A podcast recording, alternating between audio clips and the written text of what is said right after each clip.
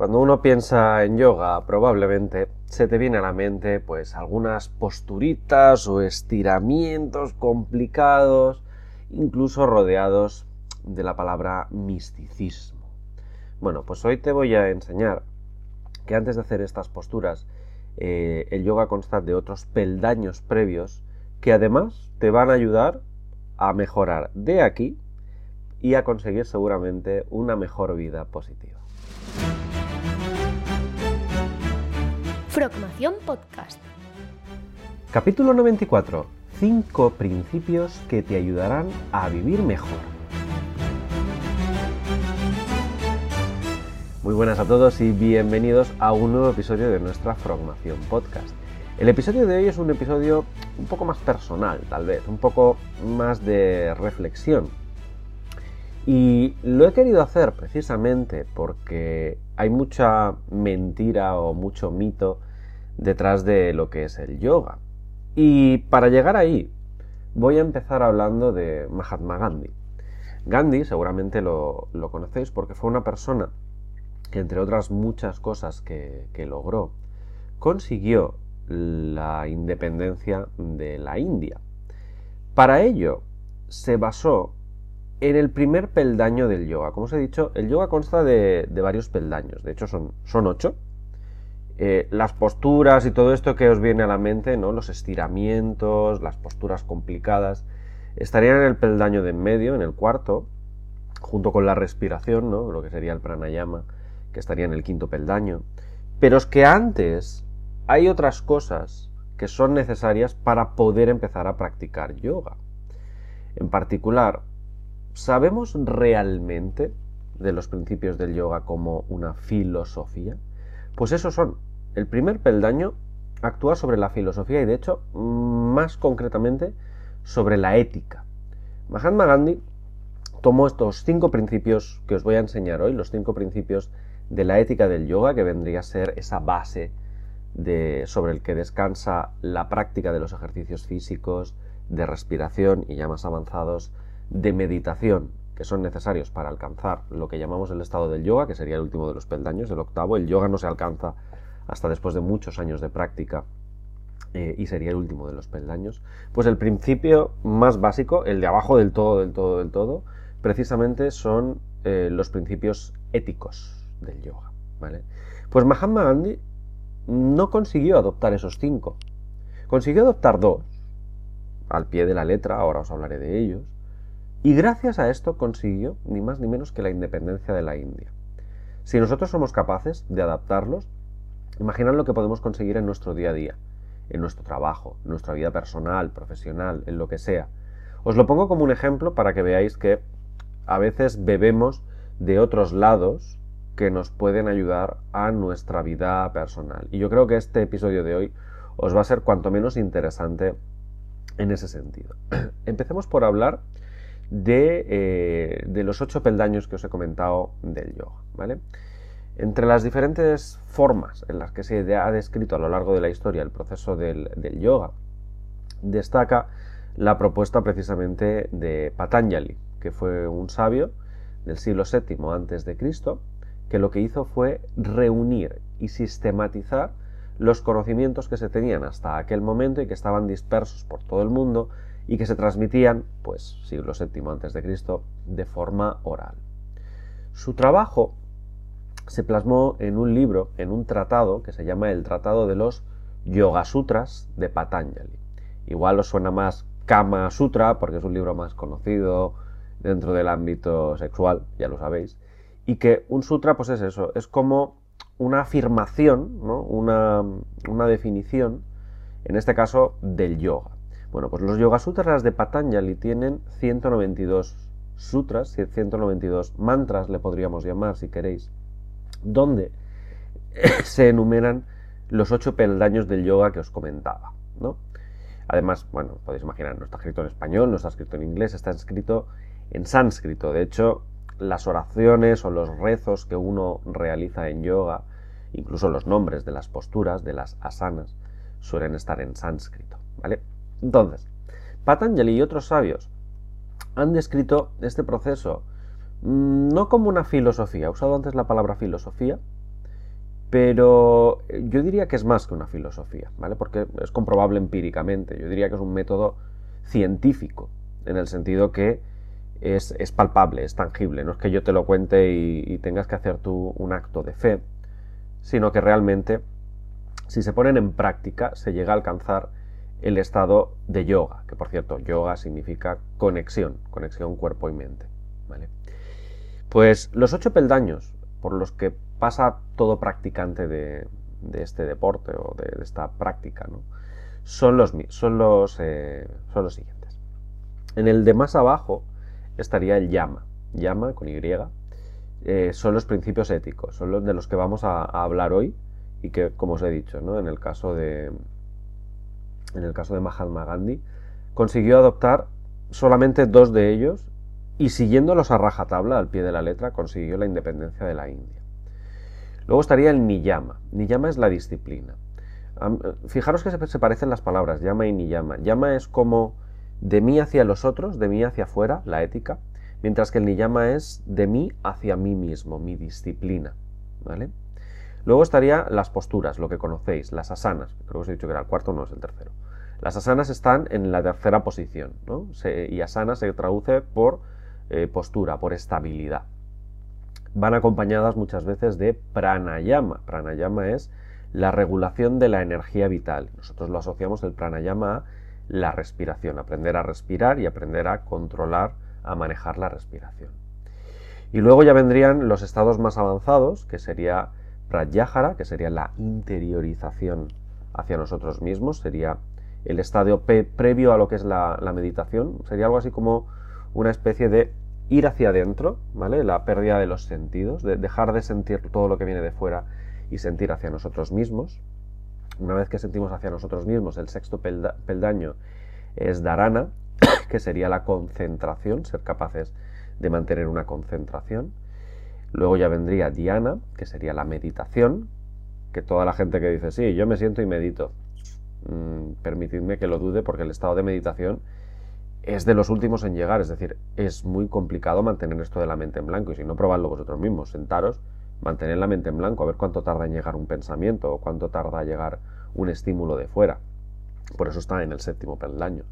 Y el último, el samadhi, ya sería la iluminación, que sería llegar a ese estado de yoga donde básicamente eh, no sientes absolutamente nada, estás solo contigo mismo eh, y según diferentes practicantes, eh, maestros, yogis a lo largo de la historia, es un estado en el que eres capaz de sentir casi casi cada una de las células individualmente o cada uno de los pelos individualmente. Es, un estado de conciencia máxima, lo podríamos llamar, ¿vale? Pues bueno, esos son los ocho peldaños. Hoy no me voy a meter aquí a hablar de yoga. Me quiero centrar en el primero, ¿vale? Hemos hablado del yama, yama, los principios éticos del yoga. Bueno, parece fácil, ¿no? La idea es que llama principios éticos, aprender a comportarte en sociedad. Fácil, ¿eh? Facilísimo. Aprender a comportarte en sociedad. Casi todos vosotros diréis, bueno, yo me comporto en sociedad, yo soy buena persona, eh, respeto a los otros, eh, intervengo en conversaciones de forma cordial, de forma cortés. Bueno, llama es la palabra en sánscrito que se podría traducir por regulación, ¿vale? Sería un poco la traducción directa. Y es la base, el fundamento, el pilar de este proceso de ocho peldaños del yoga. Es uno de los básicos para poder empezar a trabajar el yoga a nivel físico y mental, ¿vale? Hacer una posturita del guerrero no sirve de nada si no tenemos bien trabajado eh, llama y ni llama, ¿vale? Hacia afuera y hacia adentro. Bueno, son cinco principios éticos que construyen una especie de escalera que nos lleva a un estado de autoconocimiento de nosotros mismos, de cómo somos, y de realización, de lo que somos capaces de hacer en sociedad, ¿vale? De que realmente nosotros nos colocan en medio de la sociedad y somos capaces de vivir sin eh, molestar a nadie, ¿vale? Que básicamente que, que estamos con la cabeza amueblada suficientemente como para vivir en sociedad. Bueno, aunque la lista, si leéis bastante, se puede ampliar, puede ser más larga, la mayoría de los autores lo resumen en cinco llamas, cinco regulaciones que son los que se consideran como, como de mayor relevancia. ¿no? Es decir, podríamos ampliar esta lista, pero los cinco que os voy a comentar, que que tiene nombre también en sánscrito, Ahimsa, Satya, Aparigraha, Brahmakarya e Asteya, son los cinco que la mayoría citan, ¿vale? Que en lugar de decirlos en sánscrito los va a decir en castellano, que creo que son más fáciles, ¿no? Que es el principio de no violencia, el de coherencia, el de desapego, el de autocontrol y el de honestidad. ¿Vale? Eso serían las, las cinco palabras. Bien. Solamente aplicando los dos primeros, que son el principio de no violencia y el principio de coherencia, Mahatma Gandhi luchó por la libertad, luchó por la justicia, se los aplicó primero a sí mismo y luego a la sociedad, consiguiendo lo que hoy en día conocemos como la independencia de la India, ¿vale? La India como país. Bueno, pues resulta que, anidando un poquito dentro de ellos, AIMSA, o el principio de no violencia, consiste en algo muy fácil, abstenerse de hacer daño físico o mental, ¿vale? Llamemos hacer daño o generar sufrimiento a las personas. Empezando por uno mismo. Y esto es muy importante. Empezando siempre por uno mismo. No puedo hacerme daño ni físico ni mental ni tener malos pensamientos, ni fustigarme, ni cuando algo me salga mal, darme duro con el látigo hasta que me salga sangre de las heridas. No, ¿vale? Esta inofensividad no tiene que ser solo a nivel físico, no es simplemente no voy a matar, sino especialmente en lo que se refiere a lo mental, al pensamiento y, ojo, a la palabra. Porque la palabra al final es una de las herramientas más comunes con las que nos hacemos daño, ¿vale? La inofensividad requiere siempre estar observante de cada situación que se nos presenta, para poder elegir entre la opción más constructiva por encima de la destructiva, dándonos cuenta de las consecuencias que tiene cada una de ellas. Poniéndonos un ejemplo. Imagina que vais a tomar un café a un bar, un bar que no conocéis de nada, ¿eh? simplemente vais paseando por la Gran Vía en Madrid, ay, quiero tomarme un café te paras, te traen el café y has pedido el café, yo que sé, con leche normal y te lo traen con leche de soja. O lo has pedido caliente y te lo traen frío. O lo has pedido de una forma y te la traen de otra. Bueno, el camarero no lo conoces de nada. Existen muchísimas formas de poder comunicar que ese no es el tipo de café que tú quieres. Normalmente, si vas estresado, con poco tiempo y demás, la respuesta será comportarte mal con el camarero. Ah, esto no es lo que he pedido, vaya mierda de café. Esto es una respuesta anti-AIMSA, ¿vale? Que sí que aboga por la violencia, en este caso verbal, ¿vale?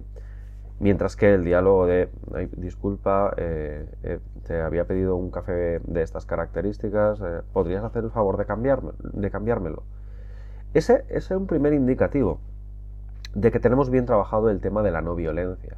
Os he puesto el ejemplo del camarero, porque el camarero normalmente es alguien a quien no conocéis. Es más difícil aplicar este principio cuando no conoces a tu interlocutor, cuando no sabes si la otra persona es una persona buena, es una persona mala, lo ha hecho a propósito o no. Entonces el principio de la no violencia involucra precisamente ser muy conscientes de todas nuestras acciones y de huir siempre de entre el catálogo de posibilidades que tenemos a nuestra disposición de la opción violenta. ¿vale? En este caso, el uso apropiado de la palabra, del habla, la ingesta de alimentos saludables para nuestro cuerpo, para poder trabajar un tema de no hacernos daño, ¿no? evitar comer la tableta de chocolate hasta pegarnos un atracón, por ejemplo.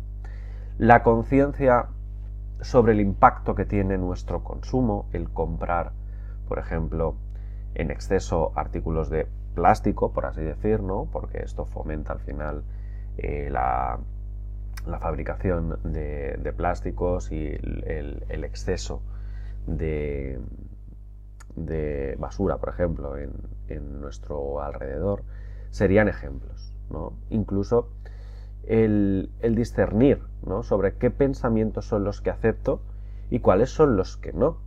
Por ejemplo, es que la gente pensará que como me he hecho un trasplante capilar, pues soy una persona muy vanidosa y que me gusta presumir, etc. Ese tipo de pensamientos negativos hacia uno mismo son los que intenta eliminar el, principio de AIMSA, de la no violencia. ¿De acuerdo? Y es súper importante, de hecho, para mí, los dos primeros son los fundamentales. Es decir, uno no puede trabajar más allá de sí mismo hasta que no es capaz de entender estos principios. Ojo, no os digo que yo los respete al 100%. Yo soy de los que a veces va a tomar un café y me cabreo con el camarero si no tengo un buen día. Además, el, el, problema no suele ser cuando tienes un buen día. Cuando tienes un buen día, escucha, todos los árboles están florecidos y suena musiquita en el fondo.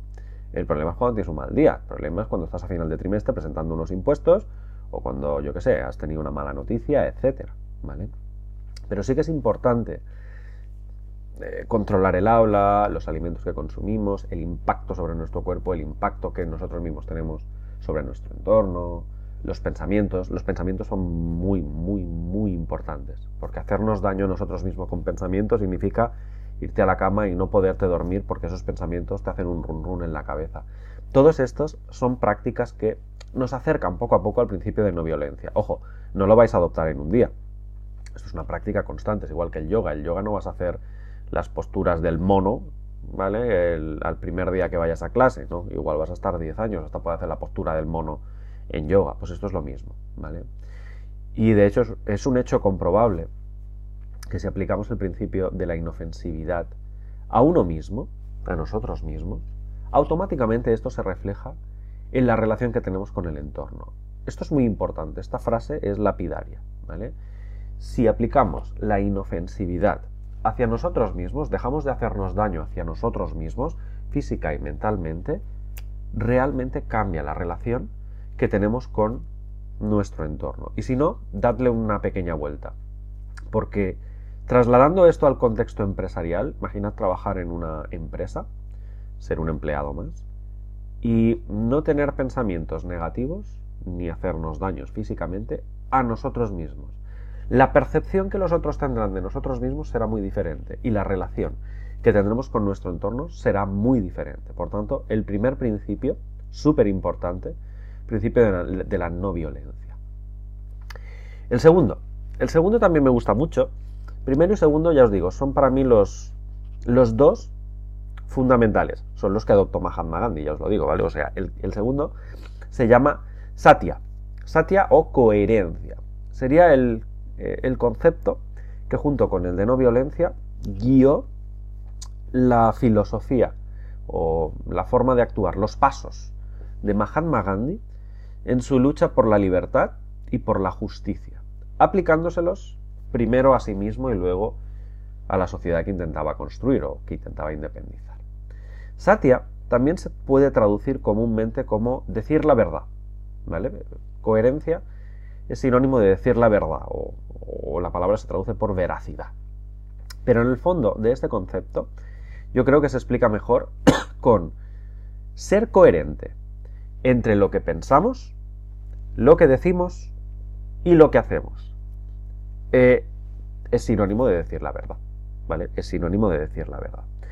Muchas veces pensamos una cosa, pero por no hacer daño, decimos otra. Pero es que encima hacemos cosa diferente de lo que pensamos y de lo que decimos, ¿no? Por tanto, yo qué sé, podríamos pensar, podríamos pensar, no, es que el chocolate es malo porque me, me, sube el azúcar y luego cuando me sube el azúcar me siento súper aplatanado. A otro decirle, no, tienes que comer un poquito de, chocolate porque te va a ir bien y te vas a sentir mejor, pero luego nosotros mismos, cuando estamos mal y de bajón, nos zampamos cinco tabletas de chocolate Milka. Entonces eso sería una falta de coherencia. Una buena práctica, en el sentido de la coherencia, es, si primero hay que pensar, piensa bien lo que luego vas a decir. Piénsalo bien, porque tienes que pensar y decir exactamente lo mismo y ser consciente si se corresponde con lo que sientes, ¿vale? Y con las acciones que acabamos realizando.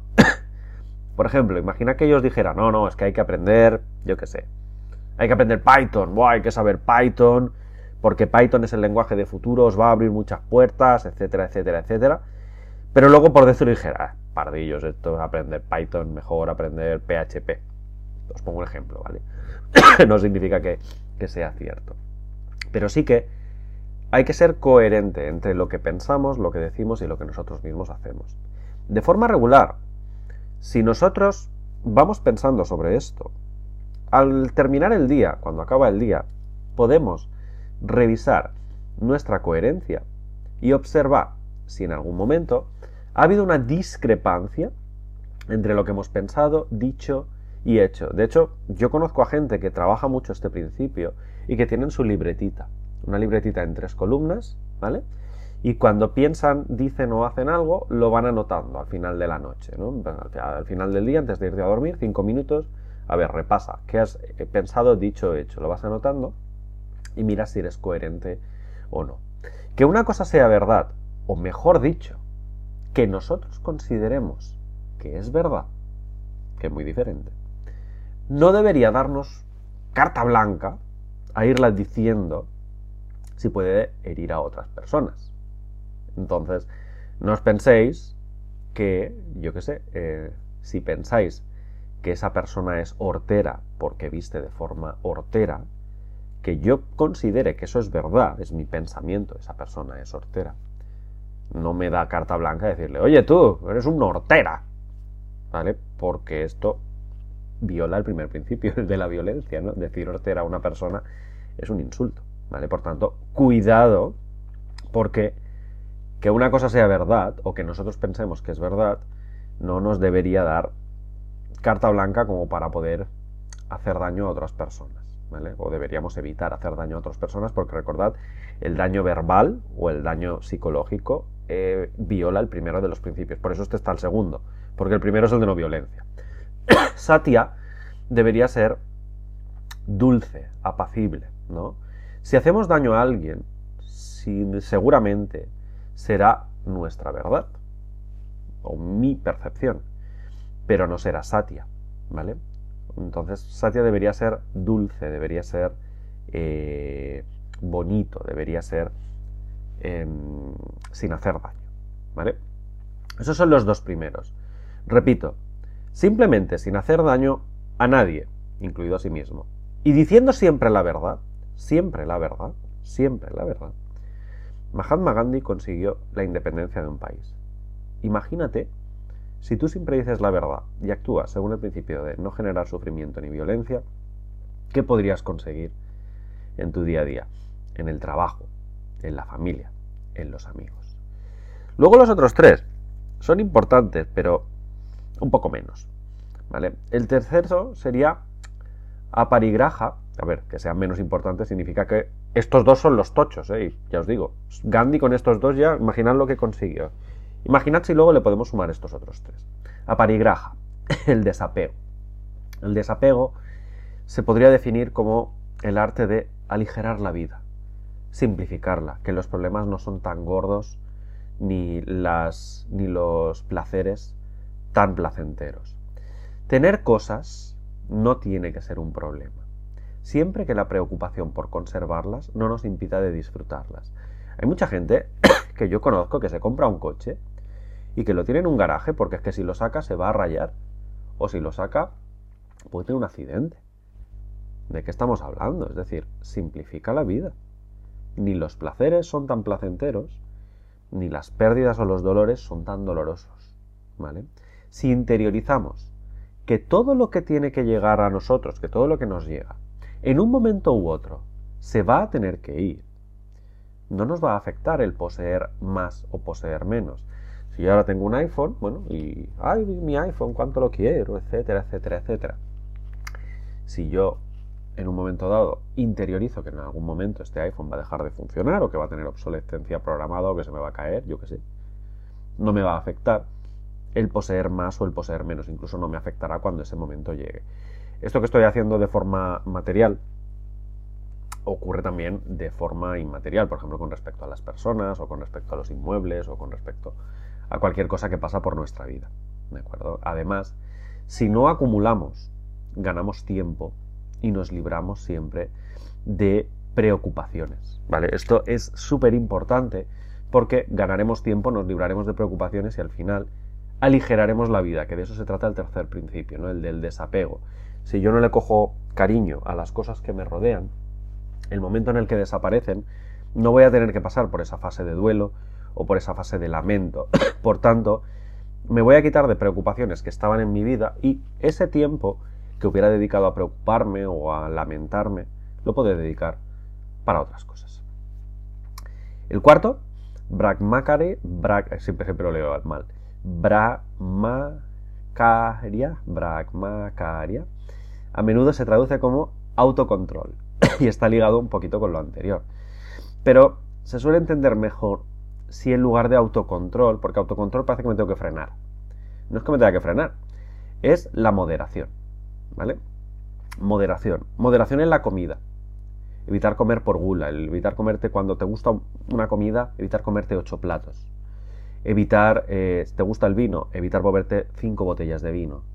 Te gusta el whisky, evitar tomarte ocho cubatas, ¿vale? Autocontrol o moderación. Te tomas uno y ya está, ¿vale? Sobre todo porque luego tu cuerpo se resiente, se resiente tu hígado, se resiente tu estómago, al día siguiente estás más cansado, tienes resaca o has ganado 5 kilos. Moderación en la sexualidad. ¿Te gusta el sexo? Muy bien, pero no estés todo el día ahí dando lo que te pego como conejos. Moderación en el trabajo. ¿Te gusta trabajar? No trabajes 20 horas, trabaja las que te corresponde al día o ponte objetivos basados en cumplir ciertos hitos y una vez que los has cumplido, tu trabajo del día está y al día siguiente otra cosa. ¿vale? Yo, por ejemplo, trabajo así. Yo no tengo un horario. Mi horario es totalmente flexible pero yo por la mañana cojo un papel, me apunto, quiero hacer esto, esto, esto y lo otro. Y eso va a ser mi jornada laboral. ¿Que se cumple en dos horas? Pues ese día he trabajado dos días. ¿Que se cumple en cuatro horas? Ese día he trabajado cuatro horas. ¿Hay veces que trabajo ocho horas y diez? Sí, por supuesto, porque la lista es más larga. Pero moderación, ¿de acuerdo? Moderación en el trabajo. Y moderación en el descanso. Conozco gente que dormís 12 horas, 14 horas. Incluso los fines de semana Dormís más porque queréis recuperar el cansancio de toda la semana. Moderación, ¿vale? Moderación y autocontrol para evitar vivir en los extremos, ¿vale? No queremos un día trabajar dos horas y un día trabajar 20 horas.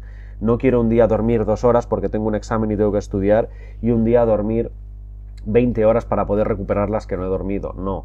Evitar vivir en los extremos. Aristóteles ya lo decía, ¿no? La virtud se encuentra justo a mitad de los dos extremos, entre la carencia y el exceso. La virtud se encuentra en medio. El autocontrol o la moderación, Brahmacharya, va precisamente en esa línea para poder acercarnos a la estabilidad y a la armonía. Y el último, Asteya, Asteya se traduce por honestidad. Honestidad, ser honestos. Evitar apropiarnos de cosas, evitar apropiarnos de bienes que no son nuestros, evitar apropiarnos de ideas que no nos corresponden, decir, sí, esta idea es mía cuando se la has robado a otro, evitar apropiarnos incluso de bienes, es decir, no robar, ¿de acuerdo? Ser honestos. Y esto os lo digo porque, sobre todo en el mundo empresarial, en el mundo de la educación, es muy común apropiarnos de cosas, por ejemplo, yo me he apropiado en este podcast de hoy de las ideas de Patanjali, traducidas para que las podáis entender y aplicar en vuestro día a día. Pero he hecho referencia a Patanjali en este caso, no es que se las haya robado. Ni, ah, Juan Gabriel se ha inventado esta metodología de cinco pasos. No, no, no, no, no ni de coña, ¿vale? Eh, son ideas de Patanjali o expresadas por Patanjali y yo os las he traído. En la educación yo lo veo mucho esto. El típico doctor de universidad que coge un becario o coge un pelele, que le hace el trabajo sucio y luego el jefe lo que hace es lanzar papers, apropiarse de su trabajo, incluso colgarse las medallas del trabajo que ha hecho otro. Esto no es honestidad. Y en el trabajo también. Ah, el manager que se cuelga las medallas de lo que realmente ha hecho su equipo, eh, apropiándose de todo el mérito y de, y de, todo lo que aquello suponga. No, esto no es astella, no es honestidad. ¿vale? Lo bonito de estos principios es que si conseguimos aplicarlos en la medida que nos sea posible en nuestra vida, nos vamos a dar cuenta que vivimos mejor, que ganamos equilibrio. Equilibrio, ¿de acuerdo? Recordad, unión cuerpo y mente, es lo que significa yoga, yugo, unión. Es algo primordial para poder avanzar en los siguientes pasos del yoga y en general en nuestra vida como personas. Si no tratamos de asentar estos fundamentos, el resto de pasos hacia un autoconocimiento, hacia la realización, estarán totalmente aislados. En el caso del yoga, hacer posturitas estará muy bien, pero sin un autocontrol, sin eh, vivir con la no violencia, con la coherencia, con el desapego, con el autocontrol, con la honestidad, no nos servirá de nada. El resto de pasos estarán aislados y caerán en un saco roto. La pregunta con la que termino el podcast de hoy, y que la podéis dejar como siempre en la cajita de comentarios, es ¿consideras que estos cinco principios éticos que te he mostrado son universales? Yo para mí lo son. Son aplicables a mi vida diaria. Los intento aplicar todos los días a mi vida diaria. ¿Qué significa que sean universales para ti? ¿Lo son? ¿Cuáles de ellos pueden significar incluso un mayor desafío para ti? Déjatelo en la cajita de comentarios. Y si este episodio diferente te ha gustado, coméntalo porque la verdad es que hay muchas, muchos conocimientos de la filosofía barra ciencia del yoga que creo que son aplicables al día a día y que yo en mi caso, ahora que ya llevo una práctica prolongada de más de tres años y día a día dándole duro, considero eh, que hay mucha diferencia entre tener estos conocimientos o no tenerlos. Por tanto, si el episodio de hoy te ha sido útil, compártelo, suscríbete, dale like, clica la campanilla y todo lo que le quieras dar para que el episodio llegue a cuanta más gente mejor. Nos vemos la semana que viene con otro episodio de nuestra Frogmación Podcast. Si te gusta Frogmación Podcast, síguenos en redes sociales, a través de Facebook, Twitter, Instagram o nuestro canal de YouTube. Y consulta todos nuestros cursos o suscríbete a nuestra newsletter en la web progamesformacion.com.